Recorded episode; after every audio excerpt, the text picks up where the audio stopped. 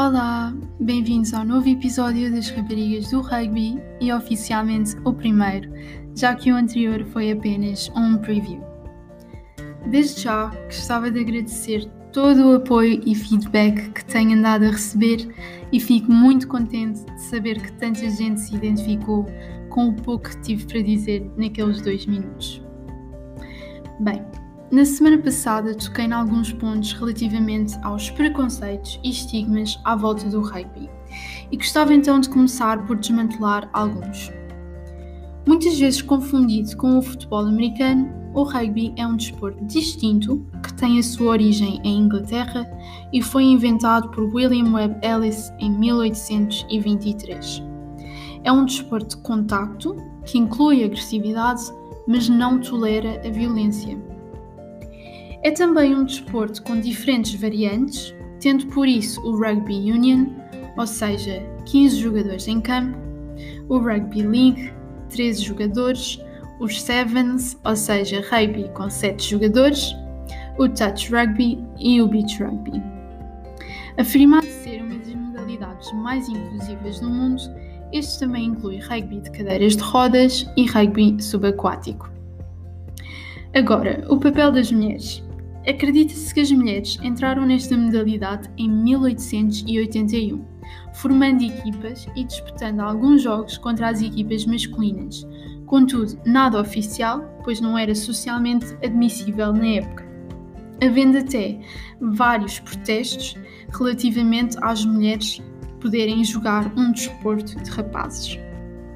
Apesar disso, nada as impedia de continuar a jogar e existem relatos que comprovam que houve uma espécie de torneio disputado por duas equipas femininas durante a Primeira Guerra Mundial, em Cardiff Arms Park, que eu acho super interessante e engraçado. Então, só a partir de 1960 é que começou a haver um shift nas mentalidades e o rugby feminino começa a ser aceito e a espalhar-se pelo mundo. O Rugby Fest de 1990 foi o primeiro Rugby World Cup feminino e foi também, talvez, um dos eventos mais marcantes para nós mulheres dentro da modalidade.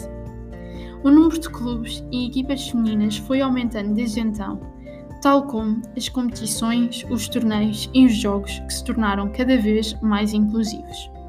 Exemplos incluem o famoso Torneio das Seis Nações, que começou a ter uma vertente feminina o Campeonato Internacional, o Campeonato da Europa, o Campeonato Sevens e Sevens como modalidade nos Jogos Olímpicos, que só foi implementado muito recentemente. A história do rugby feminino em Portugal, para vos contextualizar um pouco, também é incerta e relativamente recente, havendo apenas informação disponível a partir do ano 2000. Primeiramente, Todas as atividades dentro desta modalidade são geridas pela Federação Portuguesa de Rugby, que estabelece as variantes jogadas em Portugal. Inicialmente, o feminino disputava o Campeonato Nacional em forma de Rugby League, mais perto do final da época, o Rugby de Sevens e, por fim, o Beach Rugby. Porém, as grandes oscilações de número de atletas femininas inscritas levou a que fosse abolida a estrutura, passando-se para uma modalidade de rugby de tens, ou seja, 10 jogadoras em campo em vez de 13, durante a época normal.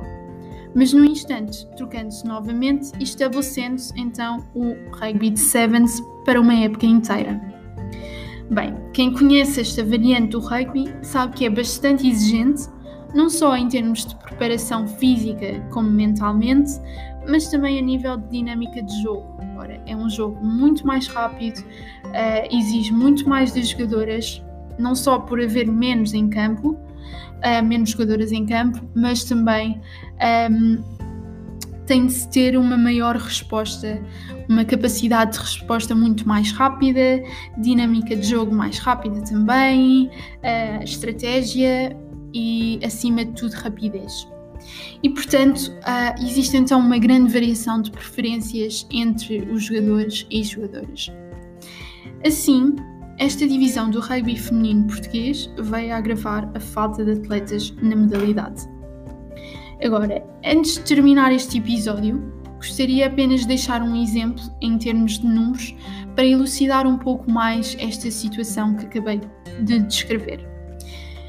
De acordo com o site da FPR, ou seja, da Federação Portuguesa de Rugby, existem neste momento 63 equipas uh, inscritas a nível nacional.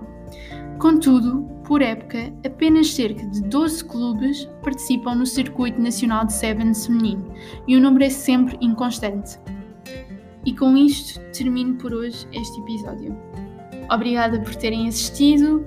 Este episódio foi assim mais curto e mais informativo e explicativo. Uh, na próxima sexta-feira temos um novo episódio e que uh, irá ser apresentado com uma convidada muito especial, onde iremos continuar a falar da estrutura do rugby em Portugal, tal como os obstáculos que lhe advêm. Muito obrigada e fiquem atentos.